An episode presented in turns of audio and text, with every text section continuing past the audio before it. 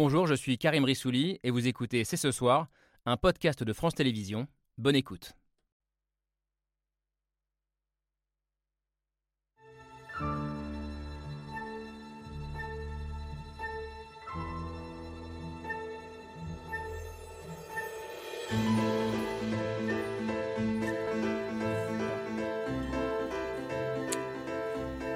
Bonsoir à toutes et à tous, soyez les bienvenus sur le plateau de C'est ce soir. C'est un nombre sidérant qui en dit long sur la détresse vécue par les uns et sur le défi qui attend les autres. 199 bateaux, près de 12 000 personnes débarquées sur l'île italienne de Lampedusa en quelques jours à peine. Des images chocs qui alimentent les fantasmes et qui interrogent la capacité des Européens à rester à la fois unis et humains face à la crise migratoire. Alors que nous disent ces images de Lampedusa? Ces arrivées spectaculaires sont-elles le signe d'une submersion entre guillemets qui menacerait la cohésion des sociétés européennes comme le craignent certains, ou un faux problème pour un continent de 500 millions d'habitants, comme le répondent les autres. La question des frontières revient en force, nous allons en débattre ce soir. Et puis parce qu'il ne s'agit pas uniquement de chiffres et de statistiques, qui sont ces hommes et ces femmes prêts à risquer leur vie pour gagner l'Europe? C'est ce soir, c'est parti. C'est parti, mercredi 20 septembre 2023. C'est ce soir avec Camille Diao. Salut Camille. Bonsoir. Et avec Arthur Chevalier. Bonsoir euh, mon cher Arthur. Pour cette question qui revient régulièrement dans le débat public. Alors à chaque fois, cette époque de l'année, hein, quand les euh, bateaux accostent par dizaines, parce que la mer Méditerranée est plus clémente euh, qu'en qu'en plein hiver, on entend les mots euh, submersion, invasion, des mots qui font peur. Euh, et on voulait en débattre euh, ce soir avec euh, nos invités. Euh, avec nous, l'une des grandes spécialistes des questions de migration en Méditerranée. Bonsoir Camille Schmoll. Bonsoir. Bienvenue, vous êtes géographe. Vous avez en particulier travaillé sur les femmes migrantes, sujet de cet essai euh, qui s'appelle les, les damnés de la mer.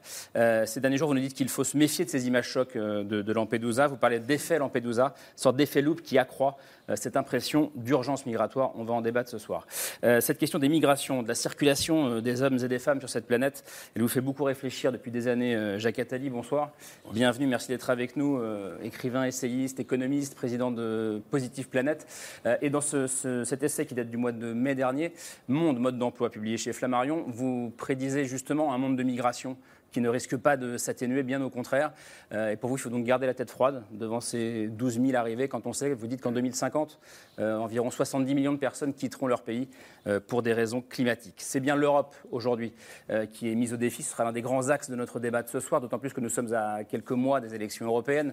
Ça devrait être un grand sujet de débat. Bonsoir Nathalie Loiseau, bienvenue. Bonsoir. Euh, ancienne ministre chargée des Affaires européennes d'Emmanuel Macron, aujourd'hui eurodéputé Renew, donc là où siègent les macronistes au Parlement européen.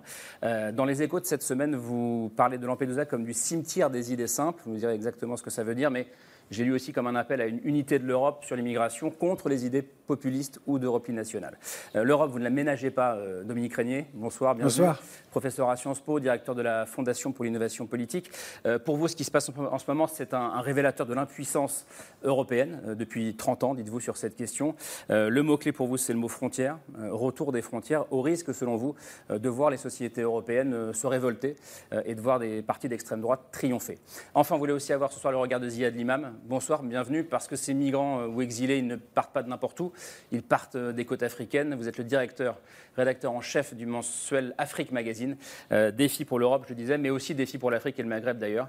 Euh, merci d'être là ce soir. Merci à tous les cinq d'être avec nous euh, pour ce débat qui s'ouvre avec le billet de Pierre Michel.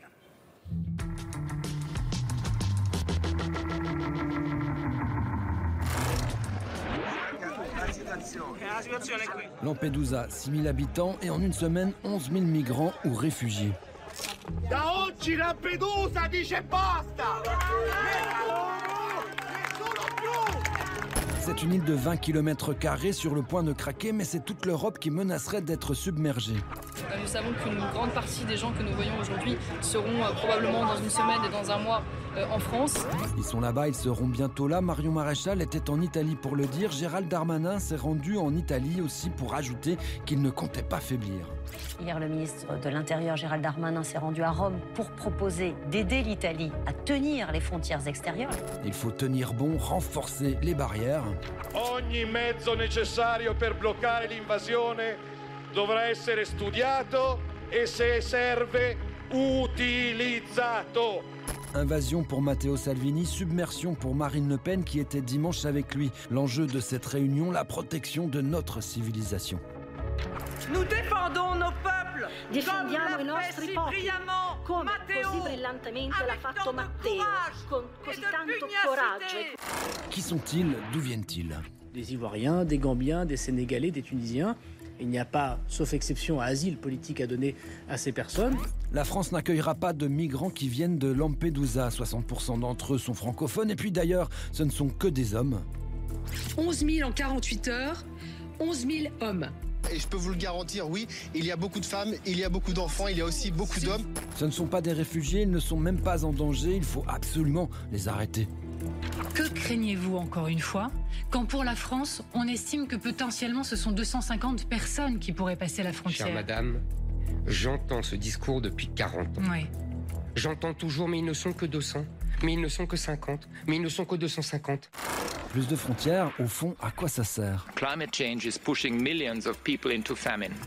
It is, it is destroying hopes, opportunities, homes and lives. Que faire face aux migrants climatiques? Ils étaient 32 millions dans le monde l'année passée. En 2050, ils seront des centaines de millions de réfugiés. The dystopian future is already here. Qu'est-ce qu'on essaiera alors d'arrêter? Grande question euh, posée ce soir. Alors, je reviens sur ces images de Lampedusa qu'on a vues, euh, qui sont impressionnantes. On voit bien le clivage se mettre en place entre, depuis le début de la semaine entre ceux qui parlent de submersion et les autres. 12 000 personnes sur une île de 6 000 habitants, à Lampedusa, on le rappelle, qui fait 20 km. Euh, Nathalie Loiseau, est-ce que c'est une submersion pour vous, ce qu'on vit aujourd'hui? Non, ces termes sont euh, évidemment une exploitation par ceux qui ont échoué. Euh, c'est même étonnant d'entendre. Droite française n'a pas été au pouvoir. Donc, L'extrême droite française dit exactement la même chose que ce que disait Georgia Meloni quand elle a fait campagne. Georgia Meloni s'est fait élire, et il faut savoir aussi que c'est comme ça qu'elle a gagné, en disant Avec moi, immigration zéro. Vous entendez la même chose dans la bouche d'Éric Zemmour, la même chose dans la bouche de Marine Le Pen. Je serais eux, je me cacherais, puisque ce qu'on voit, c'est que ça n'a pas marché. Pas seulement ce qui s'est passé en une semaine, mais ce qui se passe depuis l'année dernière, où le nombre d'arrivées en Italie a doublé. Donc le slogan de Georgia Meloni, c'était des promesses en l'air. Elle avait dit je m'en débrouillerai. Aujourd'hui, elle appelle l'Europe à l'aide. Cela dit, on va revenir de sur l'Europe et sur ce que, ce que font les, les, gouvernements au pouvoir, mais euh, cela dit, il se passe quelque chose euh, ces, ces jours-ci, Nathalie Loiseau. Est-ce que, Évidemment. Est que, et, et d'ailleurs, ma question, et qui s'adresse aussi à vous, c'est est-ce qu'il est qu'il faut euh, être dans l'émotion en ce moment, que ce soit d'un côté ou de l'autre? Est-ce que c'est possible de ne pas l'être d'ailleurs dans l'émotion quand on voit Non, parce que c'est hommes des hommes, des femmes et des enfants et que la première chose qui est intolérable, c'est de les voir entassés. Euh, ils ont besoin d'être secourus. Euh, ceux qui euh, ont besoin de sauvetage en mer, mais ceux qui sont là à Lampedusa, ça c'est la première urgence. Et ceux qui vous parlent de statistiques ou ceux qui vous parlent de submersion oublient qu'on parle d'êtres humains. Ça c'est inacceptable.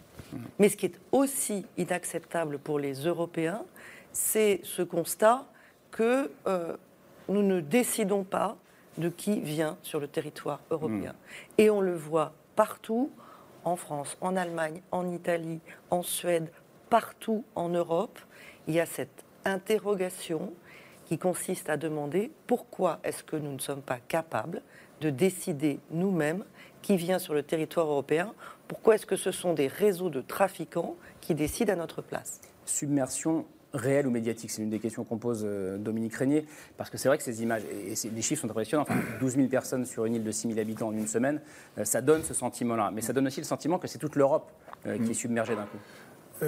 Ce qui me frappe, c'est que c'est contradictoire de, de dire que Giorgia Meloni a échoué, ce qu'on peut constater, et, de dire en même temps que dans tous les pays d'Europe, donc quelle que soit la majorité, le problème est le même. Donc c'est un, un, échec avant tout de l'Europe ça paraît euh, évident. L'Europe euh, a imaginé quelque chose de fou qui ne se produira jamais, c'est-à-dire un ensemble politique qui se substituerait aux frontières nationales sans proposer de frontières communes. On proposait aux Européens d'être dans la globalisation la seule partie du monde euh, qui n'est pas circonscrite par des frontières. Donc, donc qui ne se protège pas, si je me suis Voilà, ça n'aura jamais lieu, ça. C'est-à-dire que ou bien l'Europe répondra, ou bien nous aurons euh, un éclatement de l'Europe dans une folie qui serait la rétraction sur les frontières nationales, mais un éclatement en dernier recours, je dirais. Et puis, je voudrais ajouter ce qui m'a frappé dans les, dans, les, dans les, interviews que vous avez montrées ou les extraits, c'est qu'il n'y avait personne de gauche. Mm. Euh, il n'y avait que des responsables de droite. Comme si la gauche n'avait rien à dire sur ces questions-là. Et je trouve que ce serait utile que la gauche fasse des propositions et son discours aussi sur ces phénomènes migratoires euh, et pas simplement euh, critique les positions politiques, donc toujours, que ce soit, enfin, toutes les positions politiques sont des positions stratégiques et, et qui biaisent bien sûr la perception de la réalité. Mais là, on avait comme dans un jeu de tennis où on ne verrait qu'un joueur, au fond, euh, Hmm. relancer la balle sans, sans l'autre. Ou deux joueurs. C'est-à-dire la, la- la majorité, si on regarde la France, la majorité au pouvoir est, euh, est- est- est le- le- la droite ou l'extrême droite. Voilà, mais il n'y a pas de gauche qui. qui, qui- qui- Jacques Attali, oui. Oui, il faut, faut garder raison sur le- sur l'instant et, et se regarder sur le long terme. Sur l'instant, les chiffres sont, contrairement à ce qu'on croit, assez petits. Bon, les statistiques sont très contestées. Il y a celles des Nations Unies, celles de l'Union européenne, c'est jamais les mêmes. On ne sait pas si on parle d'arrivée brute ou d'arrivée nette, en comptant de ceux qui C'est partent. quoi la différence entre les arrivées brutes Brut, c'est ceux qui, qui arrivent. Net, c'est moins ceux qui repartent. Hmm. Bon, il y en a beaucoup qui repartent. Donc les arrivées brutes, les arrivées nettes, c'est en général, en gros, la moitié des arrivées brutes. Donc, d'abord, les arrivées irrégulières, les arrivées nettes, globalement, c'est à peu près 1,2 million par an en Europe, dont la moitié non européens. Les autres, c'est européens. Européens hors Europe, hors Union La européenne. plupart ne passent pas par ces voies-là, Ouais. il faut bien le dire. Il y a, et c'est ça. Ouais. De ceux qui passent par ces voies-là, on, a oublié qu'en 2016, il y en avait 400 000 et que l'année dernière, il y en avait 150 000 et que cette année, on va vers 200, 220 000. Donc, on, est, on, est, on est très loin de ce que c'était avant. Donc, il y a- Donc ça n'est pas inédit. c'est loin d'être inédit. Deuxièmement, euh, donc c'est pas, c'est pas comparer une population de 420 millions de- d'habitants dans l'Union européenne, il faut raison garder. Bon. Aussi en termes de natalité, même si on compte 1,2 million, 1,3 million, 1,4 million, il y a 4 millions de naissances par an en Europe. Donc c'est pas euh, une submersion. Par Donc contre, vous dites n'ayez pas peur. je dis si, parce que il faut d'abord, c'est pas géré du tout, comme vous l'avez dit. Même s'il y a quelques pays comme l'Allemagne qui font des, des- des choses très intéressantes en termes d'intégration, etc. Il y a, la politique d'intégration n'existe pas. On parle d'immigrés comme si on les lâchait dans la nature, ce qui est souvent le cas sans, sans- sans les intégrer. Et puis, il faut avoir aussi une vision à long terme. C'est pour ça que vous avez eu la gentillesse de citer mon livre. Moi, je regarde les chiffres de 2050. En 2050, il y a plus d'habitants au Nigeria qu'aux États-Unis. En 2050, il y a plus de 2 milliards et demi d'habitants en Afrique. En 2050, au rythme actuel, il y a 130 millions d'habitants à Lagos. Ça n'aura pas lieu. Donc ces gens-là vont bouger. Est-ce qu'ils vont ça, bouger donc ça veut dire on n'a encore rien vu, si je vous suis. Voilà, on n'a encore rien vu si on ne fait rien. De deux façons, euh, trois façons, euh, intégrer ce qu'on accepte, mais vraiment les intégrer. Il y a des politiques qui sont menées dans certains pays qui sont très intelligentes, au Danemark, en Allemagne, on pourra en reparler. Deuxièmement, avoir des frontières européennes communes. On a créé Frontex, qui, dont, on a, dont on a un mille sièges à Varsovie. Ça indique vraiment qu'on n'avait pas compris grand-chose à ce qui nous euh, pendait au nez. Et troisièmement, en faisant un grand plan de développement de l'Afrique, parce que 3 c'est millions notre- d'Ukrainiens qui sont arrivés quand même. oui, les Ukrainiens Par la sont Pologne. arrivés, mais ils sont arrivés, mais on leur avait à juste sont titre les portes. comptés dans les ressources. Euh, la Si, même- si, ils sont comptés dans les, dans les C'est 4 pas la même catégorie. Mais c'est pas la même catégorie. Il n'y a pas vraiment de débat euh, Et au sein- dans la société française euh, par rapport aux Ukrainiens. on- on ne pose aucun si vous vivez en Pologne, c'est un sujet. Non, non, c'est pas un sujet. Et enfin, dernier, dernier point, euh, le développement d'un grand plan de développement d'Afrique, Mm. parce que tout se résoudra par. Alors, même si on répond à ça, euh, c'est dans les pays les plus développés de l'Afrique, c'est des pays les plus développés de l'Afrique que partent les gens. Lampedusa, c'est surtout des, comme l'a dit. euh. Ça, c'est un paradoxe intéressant. surtout euh, des Guillaume Ivoiriens et des Ghanéens. Donc, mais malgré tout, la solution, c'est le développement de l'Afrique. Vous êtes d'accord avec ça, Ziad Limam? C'est Je, je suis d'accord euh, sur le fait que on est au début d'une histoire et en même temps c'est une histoire qui dure depuis le début de l'humanité. C'est-à-dire que on a l'impression que l'immigration c'est tout de suite maintenant depuis 30-40 ans. En réalité, l'histoire de la Terre est faite de populations qui migrent pour des raisons économiques, sociales, politiques, etc. Euh, L'Europe a peuplé l'Amérique quand on était pauvre. Et, qu'on- Et l'Afrique a peuplé l'Europe. Et l'Afrique a- peuple en ce moment l'Europe, ce qui est un il y a déficit 60 aussi 000 ans. démographique. Mais Il y a 60 000 ans. Il y a 60 000 ans. ce que, ce que je veux dire, c'est oui, l'Homo erectus est parti des l'Homo erectus est parti des terres de Tanzanie ou du Kenya.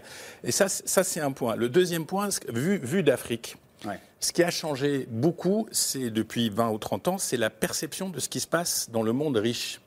C'est-à-dire que ces jeunes-là, d'abord, il y a une formidable croissance démographique, vous en avez parlé, et ces jeunes-là voient ce qui se passe dans le monde riche voit que des salaires, même un petit salaire, c'est 1000 euros. Vous transformez ça en francs CFA, ça fait vivre euh, toute votre famille, voire tout votre village, etc. Et les vieux systèmes anciens des filières maliennes qui venaient travailler euh, Mm. quasiment à peu près réguliers, euh, qu'on mettait à la Sonacotra, tout ça a explosé complètement parce que ces gens-là n'ont qu'une vie et sont bien décidés à traverser le désert. Je ne sais pas si vous imaginez la vitalité qu'il faut, la force de vie qu'il crois faut que personne n'imagine. pour, pour traverser un désert ou pour traverser la Libye d'aujourd'hui, qui est un chaos infernal livré aux, aux différents trafiquants. Ça, c'est important. Et la deuxième chose, et après je laisse la parole, c'est qu'il y a autant de migrations dans le sud entre pays du Sud de migrations qui vont du Sud vers le Nord. Un pays comme la Côte d'Ivoire, dont M. Darmanin dit que euh, la- les, gens viennent par bateau, en Côte d'Ivoire, ils ont une population dont on n'arrive pas à estimer entre 1 à 2 millions de personnes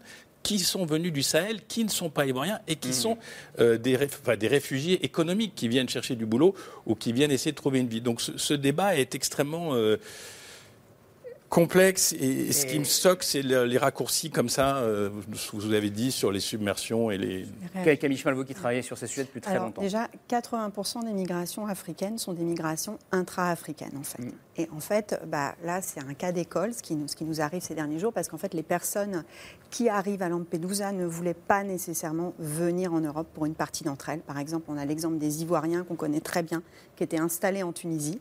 Et les bouleversements récents en Tunisie font qu'à un moment donné, il va y avoir une précipitation, et on y reviendra. Ça veut dire que ces Ivoiriens-là une- euh, oui. voulaient s'installer en Tunisie. ont été chassés. Euh, travaillaient en Tunisie, étaient en Tunisie. Certains, certains prennent la route de l'Europe, mais ce n'est pas du tout la majorité. Et c'est le cas en- encore aujourd'hui en Libye, ce qui peut être étonnant pour un pays en guerre depuis longtemps. Mais dans un certain nombre de pays africains, il y a de la migration intra-africaine et c'est beaucoup plus important que la migration vers l'Europe. Ça, c'est un premier point. Je voulais revenir sur la question des médias que je trouve importante. En fait, la médiatisation, elle a un double effet. C'est-à-dire, d'un côté, je suis tout à fait d'accord avec vous, elle crée un effet d'injustice, en fait, hein, qui fait qu'on va être poussé sur les routes. Et en même temps, moi, ce que j'observe avec les personnes avec lesquelles je travaille, les personnes en migration, c'est qu'en fait aussi, on connaît de mieux en mieux les risques. Et donc, une question qu'on se pose, nous, les chercheurs, et à laquelle je vais vous dire, je n'ai pas la réponse, en fait, Hmm. c'est pourquoi on continue à prendre la route malgré, malgré la violence de la route, malgré les difficultés, malgré les Ça obstacles. veut dire que ceux qui partent, ceux- celles qui partent savent euh, qu'ils peuvent mourir dans le désert, qu'ils peuvent être torturés en Libye, les Oui, femmes savent qu'elles vont être oui, violées en oui, Libye. oui. Ils le savent, ça. Euh, on le sait en partie. On ne sait pas tout, évidemment. On ne sait pas tout parce que les choses évoluent. Les choses se recomposent, pardon. Mais on sait une partie. Hmm. Je voulais revenir sur Lampedusa.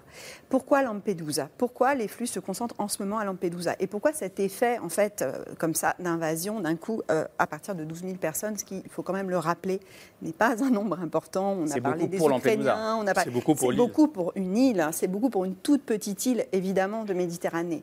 Mais pourquoi les gens arrivent à Lampedusa en ce moment? C'est exactement le résultat de la politique qui a été menée par Giorgia Meloni depuis son arrivée de désorganisation totale du secours en mer, en pratiquant l'obs- l'obstructionnisme vis-à-vis des ONG déjà, et ensuite de retard en fait au secours en mer, ce qui fait que les bateaux arrivent directement.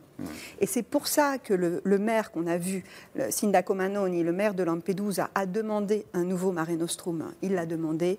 Il a besoin qu'on organise les secours en mer. Parce que ce n'est pas possible de ne pas comprendre qu'on ne va pas pouvoir empêcher les gens de partir et que tant qu'il n'y aura pas d'autres voies migratoires, Mais les ça gens veut dire que à prendre ça la veut dire, pour aller plus loin, et après je vais tourner la parole, mais que ce qu'on voit là, c'est un cadeau euh, limite pour Giorgia Meloni. C'est ce qu'elle c'est ce qu'elle souhaitait, d'après vous? Vous Bah, diriez en ça? même temps, politiquement, je suis pas sûre que le calcul Parce soit bon parce que c'est- là, Salvini est en train de se réveiller, C'est donc elle est doublée c'est par la l'effet droite. hotspot, quoi. Lampedusa Mais, est un- euh, est en un tout cas, je pense que c'est- c'est- euh, l'idée, c'était de dire je vais faire respecter ma promesse électorale, à savoir plus de secours en mer, plus d'aide aux ONG, on arrête, on arrête de secourir les migrants et du coup, tout le monde déboule sur Lampedusa. Hmm. C'est- Et après, tout le monde est concentré dans le hotspot, l'aide en mer- ce qui est un deuxième problème aussi. que l'aide en mer, je- rebondis sur ce que vous dites, les- par des bateaux comme SOS Méditerranée et quelques autres, ça consiste à recevoir les gens, puis ensuite à aller essayer de les envoyer dans des ports différents, pas tous là. Tandis que maintenant qu'il n'y a qui plus n'a pas été fait en ces derniers temps. Comme il n'y a plus de secours en mer, ben, ils vont au, à- au seul endroit facile, c'est-à-dire Lampedusa. Voilà. L'aide en mer permettait de, de diffuser euh, les mêmes nombres dans beaucoup plus de ports. Alors, il ne faut pas dire qu'il n'y a plus d'aide en mer. frappe- ce qui Il me ne faut pas frappe, dire c'est qu'il n'y a le- plus d'aide en mer quand même. Ce qui me frappe, c'est le.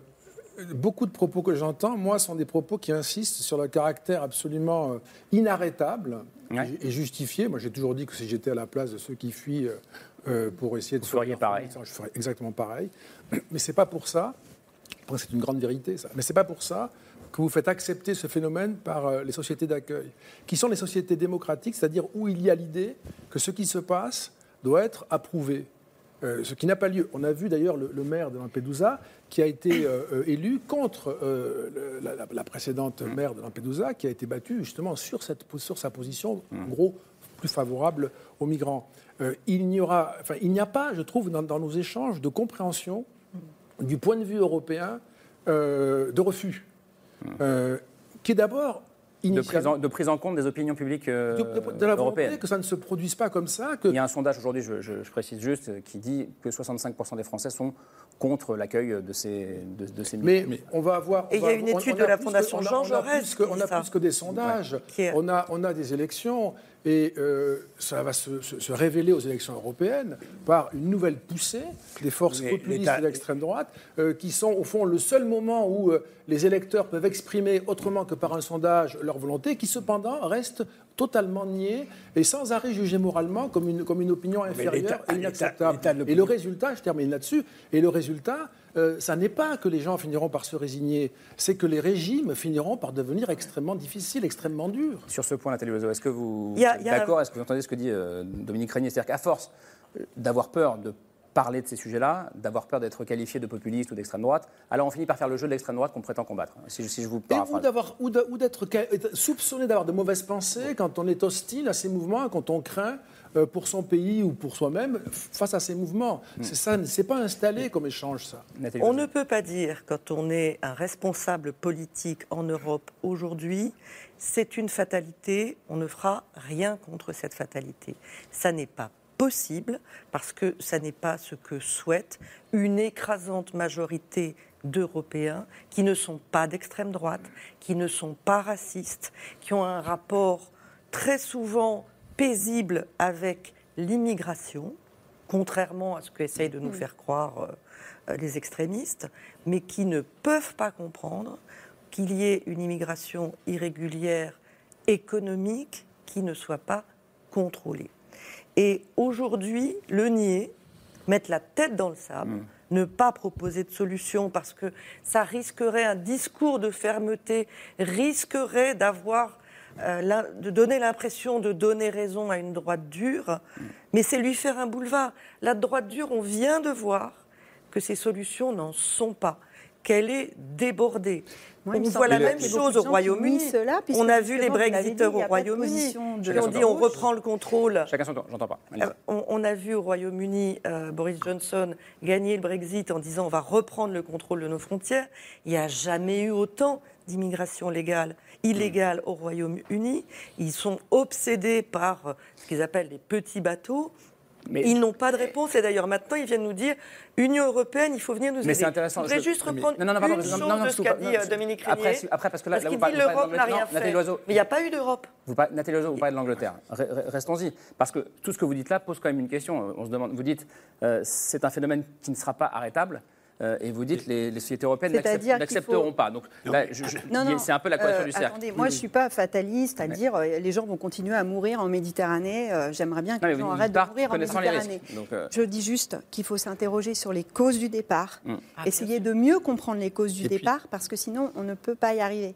On peut pas, et, et aussi organiser, et ça c'est vrai, Mm. parce qu'on le- parce qu'on l'observe, parce qu'on le sait, que si on observe, si on organise des voies de migration sûres, légales, et pas seulement d'asile, hein, je- j'insiste là-dessus, c'est pas seulement la question humanitaire, c'est aussi la question de la migration légale, parce que c'est pas possible aussi, je suis d'accord que les opinions c'est important, mais c'est pas possible non plus de vivre dans des pays avec des centaines de milliers de personnes sans papier qui travaillent et qui font fonctionner l'économie. Si on ne se pose pas ces questions à la racine, on ne peut pas, si- si on continue à courir après les opinions, on ne peut pas y arriver. Mais Voilà. je pense- Continuons là-dessus, on reviendra après à la question des frontières. Juste une chose sur, sur justement la réception de ces vagues, ces vagues de migration. D'ailleurs, en réalité, les gens sont effrayés par. euh, sont tout à fait d'accord pour que les réfugiés politiques arrivent. En fait, c'est l'immigration Oui, économique qui leur fait peur. Et vous ne trouvez pas qu'il y a une sorte de confusion dans le message de l'Union européenne? Je veux dire par là qu'il y, a- y a un message finalement assez flou, c'est-à-dire que d'un côté, on a l'impression que c'est une politique plutôt pro-migratoire. Dans le même temps, quand on regarde euh, l'état des camps tenus par Frontex en Grèce, c'est quand même des choses positivement inhumaines dans l'Europe, et d'ailleurs, c'est pas moi qui le dis, c'est l'ONU, les images sont absolument sûr.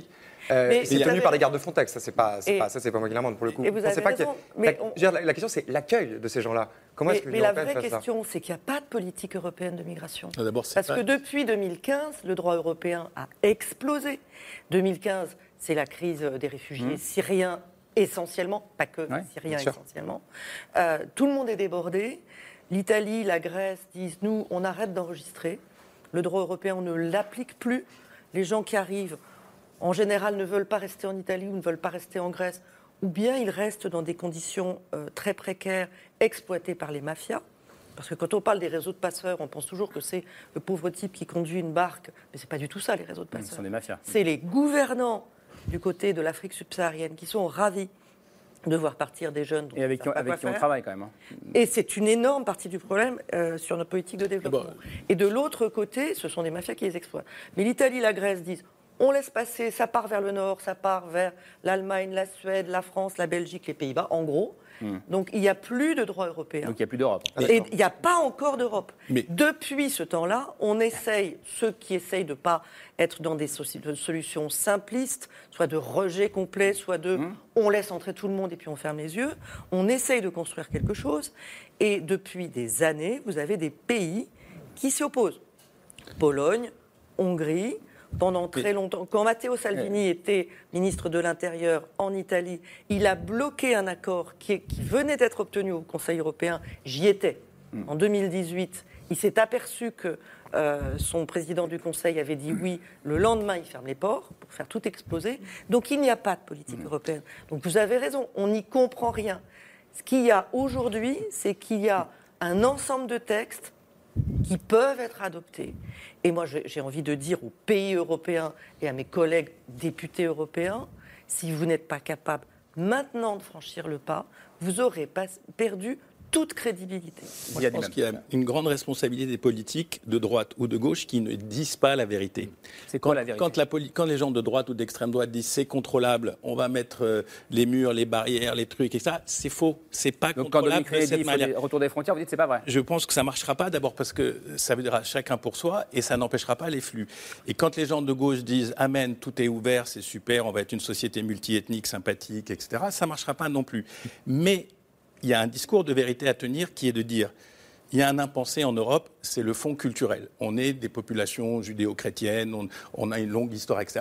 Et, mais regardez notre environnement aujourd'hui, il n'est plus le même qu'il y a un siècle. Aujourd'hui, au sud, vous avez une Afrique qui pèse un milliard et demi d'habitants, peut-être 2 milliards d'habitants, et qui est un véritable défi de l'avenir. Mais quand vous avez une telle différence de revenus avec deux heures de bateau, euh, pour simplifier, 30 000 dollars par an par habitant à côté, 3 000 dollars par an par habitant de l'autre, donc c'est un fois 10, vous créez un appel qui est automatique. Ça vaut le coup de tenter ça. Et la deuxième chose que vous avez, vous avez un Moyen-Orient complexe, difficile, qui est votre autre porte et qui est aussi un vecteur de- de- d'émigration. Et tant qu'on ne dit pas aux Européens que tout ça, c'est leur vie, leur environnement, le monde dans lequel ils sont, qui ne sont pas dans cette espèce de bulle protégée de tout, il y aura toujours ces réactions un petit peu... euh, Je, je vous donne la parole, mais je laisse quand même répondre Dominique Régnier, parce que vous, vous êtes pour vous euh, un, un retour de frontières beaucoup plus assumé. Et quand vous entendez euh, même dire ça ça ne marchera pas, Oui, je vous écoutais avec beaucoup d'intérêt parce que vous avez peut-être raison. hein. Je n'ai pas du tout de certitude à ce sujet, mais je me dis que euh, ce sera antinomique. euh, ou bien nous aurons l'Europe et il y aura des frontières, ou bien, parce que ça ne serait pas possible, et vous avez peut-être raison, euh, l'Europe disparaîtra. Nous aurons un retour des États-nations. euh, Absolument. Et ce sera sans doute euh, très chaotique et, et avec plein de catastrophes derrière qu'on ne voit pas aujourd'hui. Mais je pense, et d'ailleurs je me permets de dire que dans votre argument, dans votre argument très convaincant sur les flux et la, et la nécessité de leur évolution, je, je pense qu'il y a quelque chose, quand, quand on entend ça, à mon avis, pour le public, c'est presque plus effrayant Oui, oui, que les photos que nous voyons. Sûrement, voyez sûrement. Cette espèce de... de- parce qu'on a déjà un discours sur euh, le fatalisme du réchauffement climatique. On ajoute le fatalisme des mouvements migratoires, on va ajouter le fatalisme de la dette, et avec ça, on va faire une société pacifiée et qui garde son calme. Non, vous dites c'est impossible, mais euh, impossible. on va revenir là-dessus après. Jacques Attali. C'est tout à fait possible de maîtriser tout ça. D'abord, il faut reconnaître que pour l'instant, les chiffres ne sont pas énormes, donc c'est maîtrisable. Ça ne sera peut-être plus si on fait rien, mais c'est parfaitement maîtrisable. C'est parfaitement maîtrisable si, encore une fois, on, développe trois politiques. Et pas, première politique, l'intégration de ceux qui sont là. Alors, il y a un difficulté, c'est que si on intègre les gens, on donne l'impression qu'on fait un appel d'air. C'est pas vrai du tout. L'Allemagne a fait une politique très raisonnable qui consiste à dire c'est absurde d'avoir des gens qui sont en situation illégale et qui travaillent de façon illégale. S'ils sont là, on les laisse travailler. Permis de travail donné, vous parlez d'allemand, à tous ceux qui ont envie de travailler et qui sont là. Donc, une politique d'intégration. Comme vous l'avez dit, c'est pas seulement une intégration économique. Juste sur ça, parce que euh, vous parlez de l'Allemagne. Est-ce que l'Allemagne, ça, qui en 2015, euh, a- à, l'époque, Emmanuel Macron disait qu'elle avait sauvé le- l'honneur de l'Europe, euh, Angela Merkel, en accueillant un million de Syriens C'est environ? ça. Ils en accueillent 400 000 par an en ce moment. L'AFD est à 24%. C'est ce que j'allais dire, il y a des conséquences politiques. C'est- c'est le Il y a des premier conséquences parti. politiques considérables, ce qui se passe. Ils en accueillent 400 000 par an, et, et même si l'AFD est à, est, train de est- changer est- est à- non, non, ils, sont, ils en accueillent 400 000 par an. Oui, mais l'AFD est à 24%, c'est Oui, enfin, la- Ils vont faire, un- ils vont faire peut-être, si ça se maintient, un raz de marée aux Européens. Vous vous rendez compte de- du tournant Je voudrais- historique de l'extrême droite, premier parti en Allemagne? Est-ce que vous mesurez ce que ça veut dire? continuer, extrêmement continuer grave, ça. mais est-ce que ça veut dire qu'on va courir après Il y a deux, il y a deux, il y a, ce, n'est pas en faisant la politique de l'extrême droite qu'on arrivera à combattre l'extrême droite. Personne ne fait la politique de c'est- l'extrême C'est droite. donc en ayant les trois volets qui sont très L'intégration, vous l'avez dit. l'intégration, des frontières fermes pour avoir Européenne. européenne ferme. Le, le- le système canadien est le meilleur. Alors on n'est pas dans la situation géographique du Canada, mais, Mais ça, ça c'est un point d'accord pour le coup, je les disais- frontières fermes je européennes. disais, premièrement, le- la méthode allemande pour l'intégration, et en France plus encore, parce que pour nous l'intégration, c'est l'intégration culturelle, c'est la langue, faire qu'on soit obligé de parler français pour, être, Hmm. pour vivre en France. L'intégration. Les frontières fermes. Frontières fermes. Et troisièmement, une politique de développement de l'Afrique. C'est- la clé, et c'est notre intérêt. Ou l'Afrique deviendra un, un chaos qui nous envahira et qui sera épouvantable, ou l'Afrique sera un partenaire de développement. Imaginez une Afrique qui est développée, c'est un extraordinaire partenaire pour nous. Alors c'est compliqué, parce qu'ils veulent plus de nous, parce qu'ils nous détestent. On en a déjà parlé sur ce plateau. On, on le voit. Et- et- ils, nous, ils nous haïssent. Euh, ils ont l'impression qu'on qu'on- qu'on est les seuls monstres de la planète, alors que. Mais on ne peut pas dire qu'il n'y a pas eu de politique de développement de l'Afrique. Il n'y a pas de Ça politique fait de développement. 60 ans qu'il y a une politique il y a de une politique développement. coloniale, Avec des- post-coloniale. Il n'y a non, l'Union européenne n'a pas une politique postcoloniale, elle est le premier bailleur de fonds Ben euh, en Afrique. Non, c'est Oui, mais vous voyez, par exemple, c'est ça, ça, ça, premier intéressant. premier Arthur. partenaire de l'Afrique, c'est le Parce que l'image de Lampedusa, elle nous fait croire que la seule relation que nous avons avec la jeunesse africaine, c'est ça. C'est-à-dire le déferlement de gens qui arrivent par bateau, des drames humains. D'accord? Mais en fin de compte, Lampedusa, c'est une question essentiellement européenne, qu'on traite de façon morale ou immorale d'ailleurs. Mais en Afrique, par exemple, vous parlez de l'Europe, qui effectivement est le premier bailleur de fonds euh, sur ce continent. Il y a une coopération incroyable, notamment avec Campus France. La Turquie est au Nigeria pour récupérer les plus jeunes talents nigériens.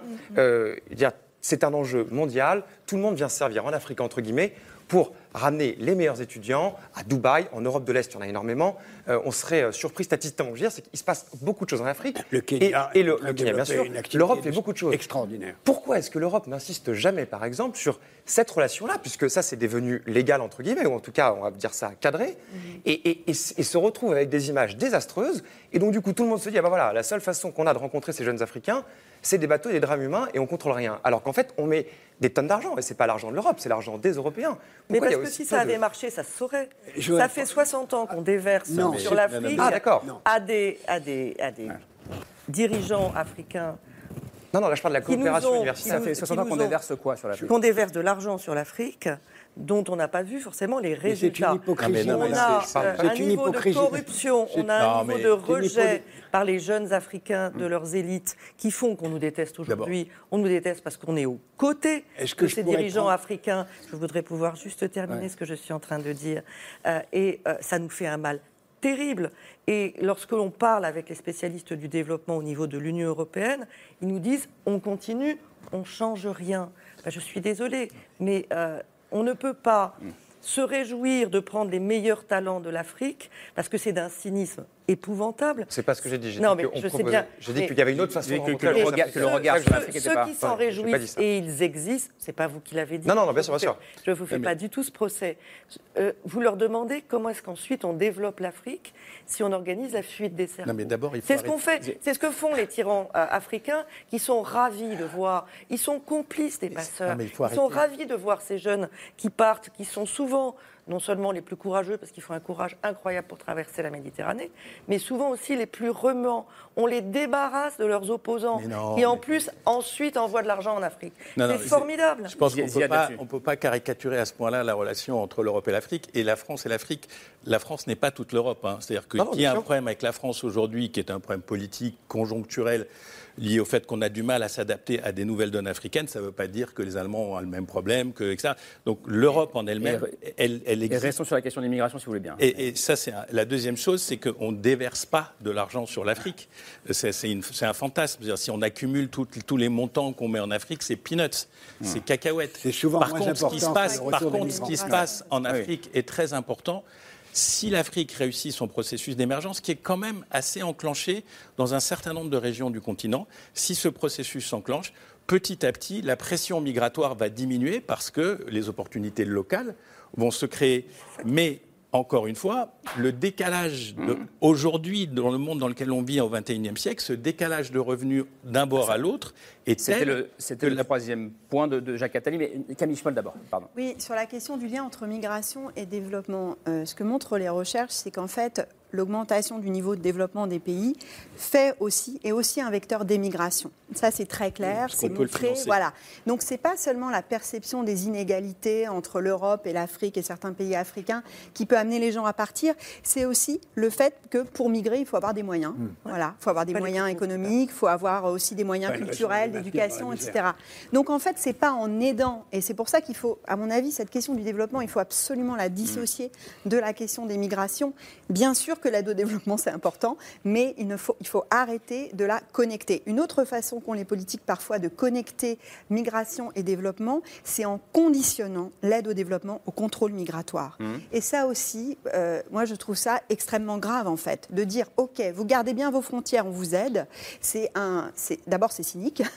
Et puis euh, par ailleurs, euh, et là j'en viens à- au point de, de la tribune que j'ai publiée hier qui qui pour moi, qui me tient beaucoup à cœur, Mhm. c'est qu'aujourd'hui, j'ai l'impression qu'on a peur. On a peur des migrants. Alors il faut, il faut quand même, euh, il faut, faut arrêter d'avoir peur. Ça peut être un, un début déjà. Il faut aller à la rencontre, euh, essayer de comprendre d'où ça vient, pourquoi, comment. Mais il faut arrêter de, de réagir, de surréagir par peur et par peur aussi de l'électorat. Il faut essayer de trouver des solutions plus constructives, plus complexes. Et donc, en réagissant par la peur, on se met dans une situation d'extrême vulnérabilité. Je parle de la coopération avec certains pays auxquels on fait- avec lesquels on met en place des partenariats, et on a de nombreux exemples. hein. On pourrait revenir sur la façon dont un certain nombre de pays ont exercé le chantage migratoire auprès de nous, parce qu'on a peur. La Turquie, bien sûr. euh, La Turquie, la Biélorussie, euh, la Libye avec Kadhafi, etc. l'Europe a peur. C'est un problème. Le fait de se mettre entre les mains de ces pays-là, ces pays de départ, ces pays de transit, en pensant qu'on peut sous-traiter, externaliser, comme on dit, notre politique migratoire, est extrêmement dangereux. C'est pour ça que je suis d'accord avec Madame Loiseau, il y a un enjeu de solidarité intra-européenne et de réflexion sur qu'est-ce qu'on peut faire à l'échelle de l'Europe qui est extrêmement Il y a deux choses. euh, Il y a la, peur des peuples, et je voudrais qu'on y revienne après quand même, euh, et, et la peur politique euh, des Européens, et la façon de travailler avec les, pays, euh, Tunisie, Libye, etc. Oui, voilà, moi je vou- je voulais revenir justement sur euh, cette euh, politique d'externalisation des frontières que, l'Europe a mis en place depuis un certain nombre d'années. On, sait peu que l'Europe a mis en place des partenariats avec certains des pays dits d'origine, par exemple le Sénégal ou, la Mauritanie. Il y a une enquête très intéressante qui est parue dans Le Monde, dans le Monde Afrique il y a quelques jours, qui est signée Andrei Popoviciu, comment l'Europe sous-traite à l'Afrique le contrôle de- des migrations. Et ce qui met en évidence, bon, il y a plusieurs choses.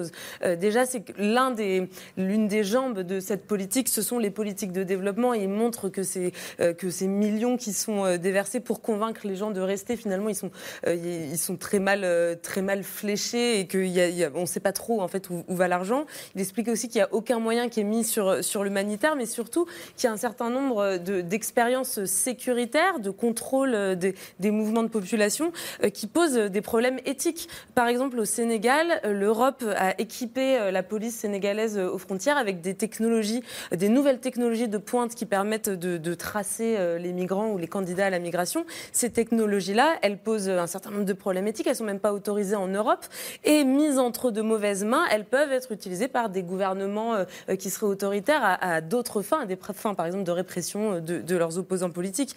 Et ça, c'est pas la première fois qu'on- que, l'Europe est accusée de, de s'arranger avec ses valeurs, et notamment avec la question des droits humains, dans le cadre de sa politique migratoire. On pense par exemple euh, aux collaborations avec les gardes, euh, les gardes-côtes libyens euh, qui refoulent les bateaux qui partent des côtes libyennes euh, pour parfois que les, les- les migrants euh, finissent dans des, des situations très compliquées. Donc est-ce qu'il n'y a pas Dans aussi, euh, Nathalie Loiseau, un vrai problème de ce point de vue-là? Est-ce que, est que l'Europe n'est pas en train de, de s'asseoir sur ses propres valeurs de manière assez cynique pour, pour essayer de contrôler l'immigration? Vous savez, ce qu'il y a de plus cynique, c'est de laisser des gens traverser la Méditerranée et y mourir.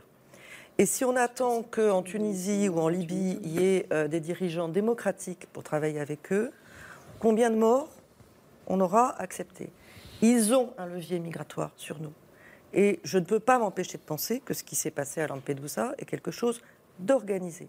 Le fait que euh, 10 000 personnes arrivent en quelques jours, ça n'est pas comme d'habitude. Ce Organisé n'est pas juste qui? parce qu'il faisait beau. C'est Organisé au par qui? moment, alors, c'est au moment où il y a un débat sur faut-il ou ne faut-il pas aller vers cet accord qui a été euh, euh, discuté par euh, la Commission européenne et la Tunisie.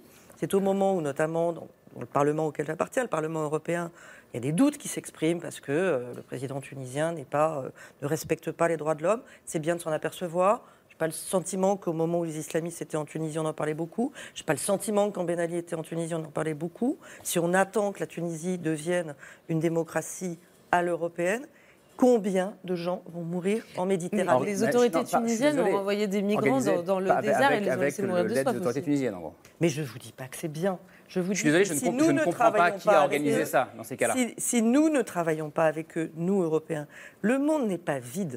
Si ce ne sont pas les Européens qui sont présents en Tunisie Mais du coup, pour vous, et ça doit même être une en Libye, ça doit être une et politique en réaliste de la part de l'Union européenne, Vous savez que si ce n'est pas nous qui travaillons avec les gardes-côtes libyens, dont nous savons, nous sommes d'accord, que ce sont aussi en même temps des passeurs, des trafiquants d'êtres Hmm. Donc on bosse humains, avec les passeurs. des gens qui maltraitent.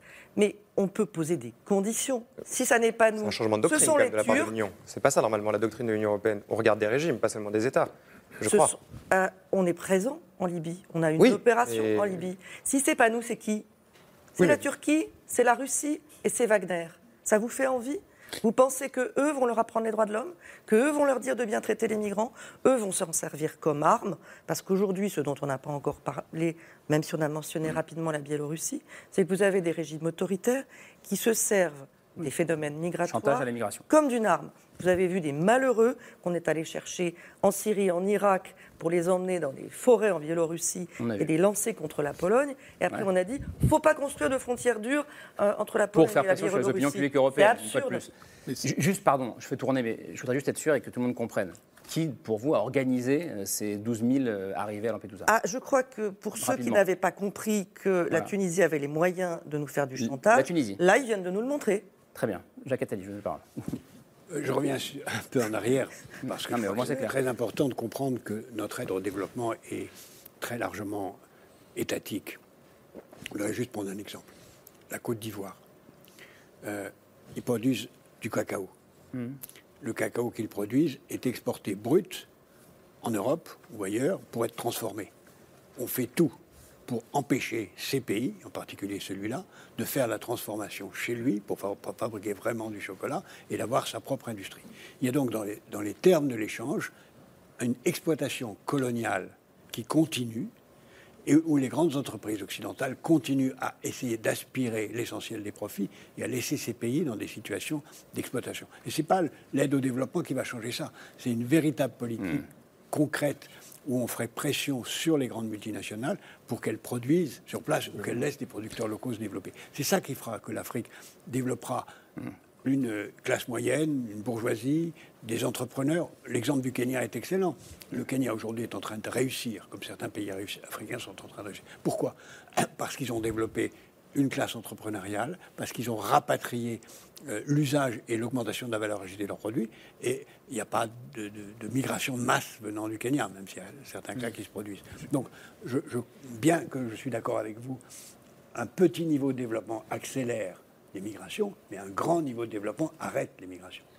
Et, et nous avons aussi un autre intérêt à, développer, à utiliser les migrants qui sont là, c'est que les migrants qui sont là peuvent être un formidable moyen de coopération avec les pays que, euh, dont, dont ils viennent. Donc il y, a, il y a toute une politique de développement, d'usage des diasporas qui peut être... Mais pour ça, il faut que l'Europe euh, parle d'une seule voix et, ait le courage de dire... Ça, c'est pas gagné.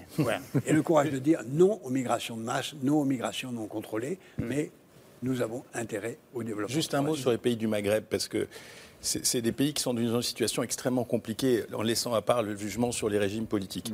C'est des pays qui sont à la fois émetteurs maintenant euh, de migrants et qui sont receveurs de migrants. Ouais. Ce qui est venu euh, perturber sévèrement des sociétés qui sont nettement plus fragiles que les sociétés européennes, qui sont nettement plus moins anciennes, moins stabilisées, etc.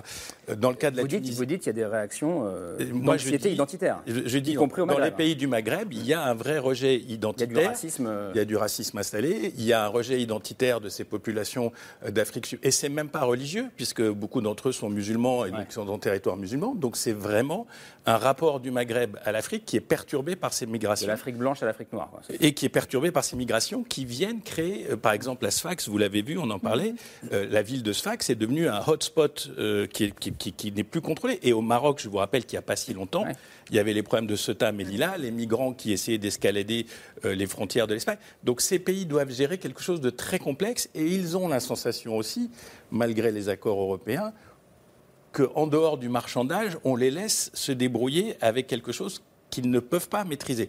Je ne sais pas si ça va jusqu'au cynisme que vous avez raconté, que vous, pensez que ça s'est passé comme ça, mais moi je pense que franchement, euh, c'est- tout ça, c'est notre, c'est notre politique de proximité. On a du mal en Europe à avoir un regard de proximité sur ce qui nous entoure et d'avoir un petit peu d'empathie, de compréhension émotionnelle de ce monde qui est autour de nous, avec lequel on vit. Et je voudrais qu'on reste sur la question des peuples et des sociétés et de la peur des, des peuples, parce qu'on voit que ça ne concerne pas que les, les Français, les Italiens, Les, les, les Espagnols. Syriens en Turquie Non, non, mais ça sont, concerne- ça sont- concerne sont les- brutalisés dans la rue maintenant. Oui, bien sûr. Oui. Euh, Domi- Dominique vous avez des mots très forts quand même. Quand vous dites la phase d'aujourd'hui, c'est une phase politique, avec l'AFD euh, en Allemagne, l'extrême droite à 24%, mais la phase de demain, c'est la phase de la violence. Qu'est-ce qui vous fait dire ça? C'est-à-dire que vous, vous pensez vraiment qu'on qu'on est collectivement relativement aveugle par rapport aux risques encourus Ça, c'est mon sentiment, oui, oui, oui. Alors, évidemment, à chaque fois, il faudrait dire, mais je me trompe peut-être, mais ça serait un peu bizarre comme conversation. Vous espérez vous tromper? Euh, Oui, évidemment, bien sûr, bien Ah, sûr, bien sûr. Mais euh, le- le- à travers le- les phénomènes mi- migratoires, le regard des gouvernés, particulièrement euh, dans notre espace européen, euh, porte sur une interrogation sur la capacité de nos États à, au fond, ré- réguler la globalisation sous toutes ses formes. Et ce que, ce que ressentent de plus en plus les Européens, c'est qu'en réalité, ils n'y arrivent pas. Euh, ça- ça ne va plus, ça ne tient plus. Et donc, si vous avez le sentiment que l'État, euh, en exerçant sa souveraineté, ne peut pas vous aider à circonscrire votre existence euh, d'une manière claire, euh, la logique, c'est que vous vous retirez du contrat et vous allez donc vous organiser vous-même. Alors, c'est chaotique, c'est violent, c'est atroce, euh, mais Ce c'est la sont logique. des bandes organisées qu'on voit en ça, Grèce. On l'a vu en Grèce, exactement. Voilà, on l'a vu en Grèce. Et, et- et donc, l'étape suivante euh, nous fera penser euh, que les populistes, en réalité, au moins, ils passaient par les urnes jusqu'à présent. Ils ont un discours euh, euh, qui, qui, qui- qui vaille que vaille, euh, ne peut pas être crédité de, de beaucoup de valeurs dans leur efficacité supposée. Mais Beaucoup de valeurs morales aussi. Au, au moins, ça, au moins, ça, pa- au, au moins, ça- je sais, il faut faire attention parce que je ne sais pas si on a des exemples de propos. euh, par exemple, racistes, euh, voilà, ils sont très habiles quand même. hein, c'est c'est pas, Donc vous pas- pensez que l'extrême droite est moralement acceptable? Non, non, non, non. Mais dit, hein. il faut des éléments, il faut des éléments de, de, de la Qu'on en a quelques-uns quand même. discussion, bien Mm. sûr, bien sûr. Quoi, mais, ce que je veux dire simplement, c'est que le, Je vais le- revenir le- sur la question des murs et des frontières. Oui, allez-y, bien sûr. mais- on, on- on ne peut pas, on ne peut pas, euh, euh, je, je dirais, bon, ma pensée s'est envolée, mais sur cette injonction euh, euh, à, à un jugement moral porté sur l'extrême droite, l'invitation est quand même euh, tout à fait étrange et paradoxale. Je pense qu'on peut s'accorder ici pour considérer que l'extrême droite euh, ne correspond pas à nos valeurs morales. Je vous remercie de le préciser. oui, enfin, j'ai l'habitude dans certaines émissions d'avoir à justifier des choses qui sont d'une évidence euh, absolument parfaite. Euh, mais disons, faisons-le. Et, je, dirais au fond, le, sujet aujourd'hui devant, lequel nous sommes, c'est ne nous faisons pas d'illusions. Les individus ne vont pas renoncer à leur existence. Euh, ils seront peut-être dans le grand désarroi et sous une forme de désespoir, mais ils ne vont pas renoncer à leur existence parce que l'État leur dira Moi, je n'y peux rien. Je vous assure, c'est très compliqué. Ils ont voulu gouverner, les gens qui gouvernent, donc ils savent le faire. S'ils ne savent pas le faire, euh, alors nous n'obéissons plus ou bien qu'ils laissent la place. Je voulais revenir sur la question des murs et des frontières parce que je pense que c'est important en fait parce que bon, on a entendu parler de tenir la frontière, de renforcer la frontière, d'empêcher les gens de traverser la Méditerranée.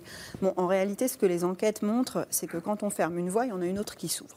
Que les gens, parce qu'il y a quelque chose dans les études migratoires qui s'appelle les push factors, donc les facteurs de départ, les, les raisons qui font que les gens partent, eh bien, sont plus fortes que le reste. Donc de fait, les gens continuent à partir et à emprunter des voies de plus en plus dangereuses, de plus en plus périlleuses. Donc on a cette augmentation des morts, hein, parce qu'à Sfax, il n'y a pas seulement la question des vivants, il y a aussi la question des morts. À Lampedusa aussi, on ne sait plus où mettre les morts.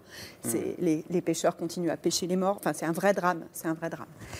Euh, donc, euh, pour revenir sur la question des murs, donc on sait que ça ne sert à rien de renforcer les murs, en fait, Donc, qu'est-ce que ça ne va pas fonctionner. Et la deuxième chose que je voulais dire mais- quand même par rapport mais- aux préoccupations, parce- mais je- exactement, mais il faut complexifier, il faut accepter la complexité de la question, il faut accepter que les migrations existent. Donc il faut réfléchir à quelle forme de migration on veut. Il y a une enquête très récente, très intéressante, qui a porté sur l'ensemble des données Frontex depuis la fin des années 2000. Donc toutes les entrées irrégulières par le territoire par Frontex depuis les années 2000 et qui montrent que la majorité de ces entrées irrégulières, et pour 2015 c'est 75%, et pour les autres années ça oscille entre 25 et 55%, donc une grande partie de ces entrées irrégulières sont des personnes qui vont au final obtenir l'asile. Hmm. Est-ce qu'on peut se poser la question des voies humanitaires, des voies légales d'obtention de l'asile Est-ce qu'on peut commencer à se poser cette question-là, de savoir est-ce que ces sujets, qui sont en grande partie des sujets humanitaires, euh, peuvent arriver en Europe par d'autres voies Ça, c'est le premier point. Le deuxième point, c'est la migration économique. Et la migration économique, c'est un impensé. On a peur, là encore une fois, c'est cette peur de l'électorat. Je comprends ce que vous dites, les préoccupations. Mais il y a aussi d'autres sondages qui montrent que c'est la septième préoccupation des Français, qu'il y a des questions d'insécurité sociale, d'insécurité économique aujourd'hui qui préoccupent les gens. Non, c'est pas du déni. Il y a vraiment des sondages qui le montrent. Enfin, je veux dire, et je ne dis pas que c'est pas un problème, mais je dis que les politiques ont une responsabilité en simplifiant le discours, en diabolisant ces migrations et en refusant d'aborder la question. Et là, je parle aussi des politiques Et européens qui refusent les mécanismes de solidarité en faisant le jeu de l'extrême droite. Et donc, il faut réfléchir à des voies légales et sûres, comme le demande le Pacte mondial pas. des migrations de l'ONU. C'est pas un truc, c'est pas un délire de gauchiste. hein. Ce- C'est aussi quelque chose qui est, qui est dans le respect des conventions internationales. Principe de non-refoulement, par exemple, dont on pourrait discuter Mm. sur la question des murs en Méditerranée. Donc, euh, c'est vraiment quelque chose à la fois qui est important sur le plan légal, sur le plan économique et sur le plan de nos relations, puisqu'on est parti de ça, avec les pays africains qui nous regardent. ch- changer, pardon, changer le regard sur, sur les types de migration, parce que c'est vrai que dans tous nos débats, on parle euh, réfugiés, euh, Mm. ceux qui ont l'asile, les migrants économiques, etc. Donc, Camille. Non, mais ju- justement sur, cette distinction entre les migrants économiques et les demandeurs d'asile, qui, Arthur le, rappelait en début d'émission, euh, fait écho dans l'opinion publique, puisque les Français sont major- majoritairement favorables à l'accueil des réfugiés euh, politiques et ma- majoritairement euh, opposés à l'accueil des migrants économiques. C'est intéressant de regarder les, pays d'origine des, personnes qui passent par Lampedusa. Là, je, je regardais les chiffres du ministère de l'Intérieur italien depuis le début de l'année. Les principaux pays d'origine sont la Guinée, la Côte d'Ivoire, la Tunisie, l'Égypte et le Bangladesh. Donc ça, ce sont des pays qui, bon, majoritairement, ne sont pas en guerre. Euh, c'est pas l'Afghanistan. euh, Regardez le pas- taux d'accord d'asile pour le- les, les personnes qui viennent du Bangladesh, c'est pas Oui, exactement. effectivement, mais justement- justement, c'est pas, seulement la guerre. Justement, hein. j'y viens. Ouais. Euh, dans, dans, notre euh, inconscient collectif, on se dit voilà, ça, ça ce ne sont pas des pays d'où les gens euh, qui viennent sont, sont des réfugiés politiques. On pense à l'Afghanistan, à l'Érythrée, à la Syrie. Mais c'est vrai qu'en réalité, c'est un peu plus compliqué que ça. Euh, déjà, euh, les demandes d'asile, elles sont étudiées au cas par cas. Par exemple, on peut venir euh, du Sénégal, qui est un pays sûr, être persécuté parce qu'on est homosexuel et obtenir l'asile. Puis il y a une autre raison pour laquelle on peut obtenir l'asile, c'est le fait d'avoir subi des tortures. Et c'est vrai que là, quand on regarde les parcours de migration de personnes qui partent peut-être à la base pour des, des raisons économiques, lorsqu'elles sont passées par la Libye, elles ont souvent, et particulièrement quand il s'agit de femmes d'ailleurs, subi euh, des viols, été réduites en esclavage pendant un certain nombre de mois, euh, et elles arrivent traumatisées avec ces parcours euh, très complexes. Nathalie Loiseau, est-ce qu'aujourd'hui, euh, Camille Schmoll parlait de complexité, est-ce que c'est pas un peu simpliste justement que d'opérer cette distinction au regard des parcours de, de migration très complexes en fait des personnes qui arrivent en Europe? Mais précisément, je crois que cette distinction, elle est indispensable. Et comme vous l'avez très bien dit, chaque cas est examiné de manière individuelle. Le problème qu'on a aujourd'hui, et c'est ce que le pacte asile et migration qui est sur la table, qui demande simplement un dernier coup de pouce pour être adopté, mais je dis ça Pacte européen. des- qui est un, qui est un pacte européen. C'est ce qu'il propose, c'est que euh, à l'entrée sur le territoire européen, donc en Italie, en, En Grèce, Grèce. ailleurs, bon, euh, on examine rapidement, parce qu'on le doit aux personnes d'abord, si euh, il y a une chance raisonnable hmm. que leur demande d'asile soit acceptée ou pas. Parce qu'il y a eu un dévoiement de l'asile, et ça aussi, on doit en parler.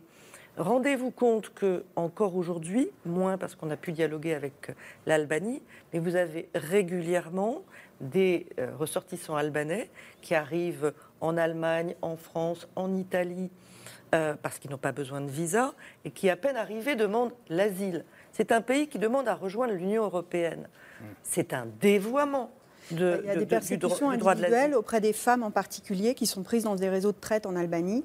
Et d'ailleurs, le fait que l'Albanie soit un pays tiers sûr est quelque chose qui est extrêmement discuté parce qu'il y a des cas individuels de personnes, de femmes en particulier. Je pense aux femmes parce que et précisément, qui on viennent d'Albanie dans et ont besoin d'être protégées. Oui, et vous avez aussi des gens qui photocopient des argumentaires des témoignages que vous retrouvez sur 200, 300 personnes qui vous racontent hmm. la même histoire, parce que vous avez des réseaux. Parce des, des, faux témoignages, mais d'Albanais, vous dites en gros, euh, parce que vous parlez d'eux Ou, d'autres nationalités, mais notamment d'Albanais, parce qu'il y a des réseaux qui hmm. organisent la venue mais les deux peuvent coexister. et en France. Bien sûr que ça existe. Et comme vous travaillez sur l'immigration, vous l'avez vécu, vous l'avez entendu, vous l'avez vu. Parce que ça vaut le coup d'entrer en Allemagne ou en France, d'y passer euh, un an, un an et demi, deux ans, le temps que toutes les procédures soient épuisées, de faire soigner ses enfants, de scolariser ses enfants. Et comme disait Dominique mmh. Régnier, si j'étais à leur place, je le ferais. Simplement, c'est un dévoiement de la procédure d'asile. Il faut faire cette distinction. Réfugiés d'un côté, migrants économiques de Oui, mais comme, ce, que, ce que j'entends, c'est qu'elle est dure à faire. Est-ce qu'elle est si facile à faire cette distinction C'était ça ma question. Et est-ce que quand les le politique fait cette distinction, mais c'est pas le politique, pas un peu les choses Ce sont des organismes indépendants. C'est l'OFRA, c'est la Cour nationale du droit d'asile. C'est pas le politique. Arthur, c'est indispensable. Et il faut aller beaucoup plus vite parce que si vous êtes réfugié ou si vous, êtes à peu près certain d'être réfugié, euh, il faut que vous puissiez faire valoir vos droits beaucoup plus vite, que vous ne restiez pas dans un oui, hotspot, entre guillemets. Et si vous êtes migrant économique, vous avez commencé par... il faut qu'on vous, raccompagne Bien sûr. rapidement. Madame la Bon, tout ça est infiniment complexe, ça mérite d'être précisé, mais il y, a quand même une chose, et je voulais rebondir ce que vous avez dit tout à l'heure, Dominique Régnier, parce que c'est vrai qu'il y a quand même un éléphant dans cette pièce, c'est que euh, entre le moment où on va euh, prendre en charge toutes ces situations, politiquement, il se passe des choses concrètes en Europe quand même. Je veux dire, les gouvernements d'extrême droite, ils sont au pouvoir, ils sont aux portes du pouvoir, ça, ça existe. C'est pas des sondages, c'est pas une crainte illusoire, c'est pas, c'est pas des rumeurs. C'est quelque chose qui monte et ça ne s'arrête pas. C'est le cas en France. En Angleterre, on a vu la situation dans laquelle les euh, Sunak où effectivement il lutte contre, euh, entre son opinion et sa. Oui, bien sûr, mais enfin, il n'empêche que. Il a une pression. L'extrême droite n'a pas les solutions, en fait. Ah, bien sûr, mais pour l'instant, c'est pas le cas. Et pour l'instant, il y a une pression populaire de ce côté-là. Vous êtes d'accord là-dessus Oui, mais, l'extrême droite ne veut pas. Ce que je veux dire par là, ce que je veux dire par là, c'est que comment est-ce que vous. C'est quoi la solution entre une nécessité humanitaire, des logiques économiques, des logiques migratoires rationnelles, on est en train d'en parler, et une inexorable montée des populismes ou des partis d'extrême droite, enfin, on, sait de quoi on parle, comment est-ce qu'on arrive à trouver une équation entre ça? Parce que le temps qu'on discute de ça, ces partis-là arrivent, et quand ils arriveront, les solutions, elles, seront radicales et il n'y aura plus de nuance. Il n'y aura pas de solution. Les frontières communes. Non, mais, bah, voilà. la, frontière commune, je pense que c'est vraiment un point euh, clé. Essentiel. Essentiel, qu'on passe de Frontex à, à cette espèce d'ensemble avec une délimitation, etc. Après, il y a un mot que j'entends beaucoup, c'est raccompagner. Moi, je demande à voir comment on va raccompagner, ah, c'est un très joli mot, raccompagner, mm. bonjour monsieur, on va vous raccompagner. Euh, on va raccompagner des dizaines de milliers de gens en Afrique, euh, par bateau, par avion, par montgolfière. Enfin, J'aime bien ce mot, parce que pour moi, il incarne toutes les hypocrisies de cette discussion. Pour ceux qui voyagent beaucoup en Afrique, vous montez dans un vol d'Air France, derrière, au fond, au fond, au fond, il y a deux gars qui sont menottés. Euh, ça, prend tout un, hmm. ça prend toutes les proportions dramatiques à chaque fois. Les, donc je ne vois pas leur accompagnement comme étant cette solution magique, hmm. d'autant plus que, comme vous l'avez dit, il y a une telle énergie à traverser les murs voilà. Donc je pense que franchement, déjà, si on avait plus de solidarité européenne, s'il n'y avait pas ces, excusez-moi, ces ignobles discussions entre États, est-ce que j'en prends 100, est-ce que j'en prends 200, est-ce que j'en prends 300, on parle d'êtres humains, c'est vous qui l'avez dit, etc. Donc unité, homogénéité, ça serait déjà un début, et des filières légales d'émigration économique. Bah, c'est exactement le pacte asile-migration que vous êtes bah en train alors, votez-le, faites en sorte ah bah, que, ça, passe. Euh, il y a quelque chose d'intéressant, c'est que pour une fois, on a accepté de ne pas travailler à l'unanimité du côté des, pays européens. C'est passé à la majorité. Aujourd'hui, vous avez la Pologne et la Hongrie qui hurlent, mais pour une fois, on a décidé de ne pas les écouter. Maintenant, il faut franchir la dernière Jacques étape. s'il vous plaît. la question de la frontière est essentielle. Et dans l'idéologie européenne depuis 1958, on a tout fait pour détruire les frontières internes, très bien, mais aussi externes. Ça a commencé par la destruction de tous les, les droits de douane à l'extérieur, et aujourd'hui, nous sommes une passoire. Si on regarde l'Europe d'un point de vue Enfin, euh, Frontex est global, ultra bien financé. Le budget de Frontex n'a pas cessé d'augmenter. oui, mais d'un point de vue global, l'Europe est une passoire. L'Europe est une passoire aux investissements étrangers. L'Europe est une passoire aux produits étrangers. L'Europe ne sait pas se protéger. Non, elle ne veut pas se protéger. C'est plus vrai. L'idéologie, l'idéologie ultralibérale de la concurrence, qui a interdit à l'Europe d'avoir une politique industrielle qui aurait protégé nos industries face aux concurrents extérieurs, est déjà une première chose à faire. Si on n'a pas une, une- une protection économique. Merci Jacques Attali, mais on est en plein dedans depuis plusieurs années. Mais vous êtes en plein dedans, mais vous n'avez rien fait. Mais c'est pas vrai. C'est totalement faux. Absolument rien. Vous, aucune- datez, je suis désolée de vous dire que vous datez. Mais- vous parlez d'une Europe qui- Pardon, qui mais- date d'il y, a- il y a 20 ans. Non, madame. Je parle d'une Europe qui est en train d'échouer sur ce Pour le coup, c'est un point d'accord entre, entre Jacques Attali et Dominique Régnier. hein. Bien sûr, euh, c'est une Europe qui est en train d'échouer sur ce point parce que l'idéologie ultralibérale de la concurrence. C'est bien- terminé. mais non, madame, Mais c'est peut-être écoutez- terminé dans votre tête, mais pas dans la réalité. Bah, écoutez, je ne suis industrielle. pas dans ma tête, c'est dans mon travail quotidien. Oui, mais- Moi, je ne vis pas dans ma bulle, je, je suis en train de travailler là-dessus. Oui, donc, c'est euh, pas une preuve, c'est pas un argument. Dominique Régnier, sur, Bah, ce point non des frontières, qui est un point ma- majeur, euh, majeur pour vous. C'est ce que vous disiez, monsieur, était très très juste. J'ai trouvé, notamment sur le- sur le point que euh, raccompagner euh, ne fait pas sens. Et les citoyens le savent, ça. Ils savent très bien. Euh, Ils savent qu'on ne raccompagnera pas. ben oui, ils savent très bien, ils sont correctement informés, ils raisonnent correctement, et, euh, et- et- et effectivement, c'est un point clé, du coup, qui place le discours politique dans une position probablement d'hypocrisie, mais c'est à peu près le, le regard, malheureusement, que portent les gouvernés sur leurs gouvernants euh, dans, dans tous les pays d'Europe. C'est triste, mais c'est ainsi. Mais en plus, ça, ça- ça, évidemment, ça vient, ça vient certifier l'idée que euh, c'est un pouvoir qui n'en est pas un. Et c'est d'ailleurs très paradoxal de voir que l'Europe ne parvient pas euh, à avoir de véritables frontières. Je ne dis pas que c'est facile, hein, euh, c'est plus facile d'en parler que de le faire, mais c'est une nécessité. Et c'est paradoxal parce que nous n'avons pas de frontières. Et pourtant, nous avons un concept que moi je trouve très important, qui est celui de souveraineté européenne. Et on- comment on peut imaginer une souveraineté pour une passoire? Si je reprends votre formule, c'est pas possible. Et Et donc, il y a- y quelque chose qui, répond à une, à une demande forte, c'est la souveraineté, une puissance, pas pour fermer, pour pouvoir dire j'ouvre et j'accueille. On ne peut pas accueillir si on ne peut pas fermer. Ça, c'est un principe fondamental. Je voudrais juste ajouter une chose. Il y a un exemple sur lequel nous on a travaillé à la Fondation, dont je m'occupe. Il y a un exemple qui est l'exemple danois. C'est pas pour en faire une espèce de mythe, mais les Danois ont fait disparaître jusqu'à présent leurs populistes. Ils ont été euh, atomisés. Avec, passés avec, de 25 avec la politique la plus dure sur l'immigration. Avec une politique- C'est la gauche qui est devenue. Portée par la gauche. euh, voilà, avec une politique de Et donc, fermeture, c'est-à-dire ensuite d'ouverture sélective et d'intégration forte. Donc vous avez là une espèce de démonstration de la possibilité de combattre ces forces la- populistes. D'accord. Alors, bon. Euh, vraiment, là, je parle au, au nom de, des chercheurs qui travaillent sur ces questions-là, pas en mon nom propre. Euh, ça fait 30 ans qu'on voit cette frontière extérieure se renforcer. On ne cesse de l'observer. Alors, effectivement, il ne faut pas l'imaginer comme un blocus naval, sinon, évidemment, euh, euh, imaginaire un peu euh, daté. Pour, euh, mais par contre, elle ne cesse de se renforcer. Quand je parle de coopération avec les pays tiers, quand je parle qu'on arme, que les Libyens construisent des prisons, des centres de rétention dans lesquels ils violent, ils torturent les gens. Les Libyens de quoi parle-t-on? On con- ne parle construisent pas des d'une centres de rétention dans lesquels ils violent et torturent avec l'argent de l'Europe? Mais bien sûr, mais c'est connu. hein. Les gardes-côtes libyens sont financés par l'Europe et ce sont ces mêmes gardes-côtes qui emmènent les personnes dans des centres. Et c'est extrêmement connu, c'est extrêmement documenté par les, par les, par les organisations euh, comme Amnesty et, et Médecins sans frontières, etc. Je n'ai pas besoin de rentrer là-dedans. Euh, la question, c'est de savoir jusqu'où on va aller dans la construction de ces murs. Aujourd'hui, il y a tout un champ de- d'études qui montrent que c'est- on a, on a trouvé des solutions extrêmement sophistiquées. C'est-à-dire qu'on ne peut plus parler d'un mur dans la Méditerranée, effectivement.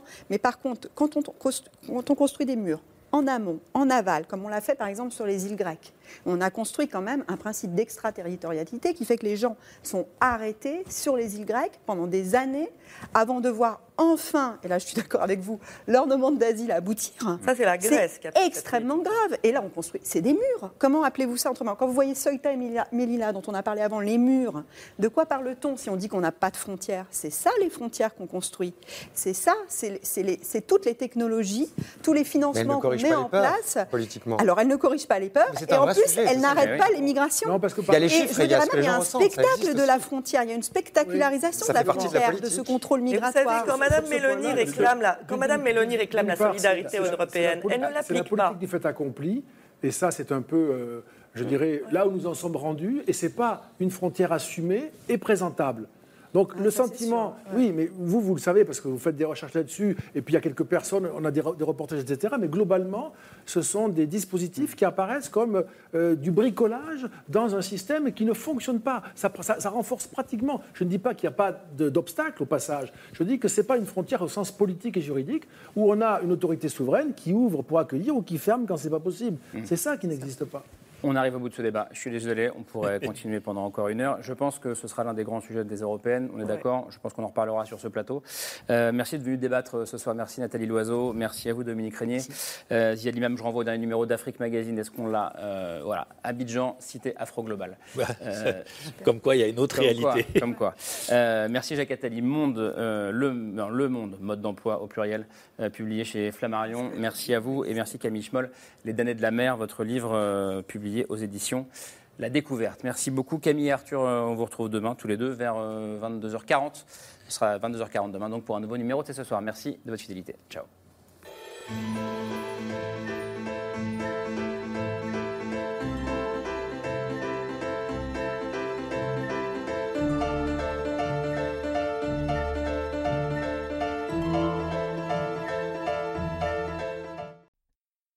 C'était C'est ce soir, un podcast de France Télévisions. S'il vous a plu, n'hésitez pas à vous abonner. Vous pouvez également retrouver les replays de l'émission en vidéo sur France.tv.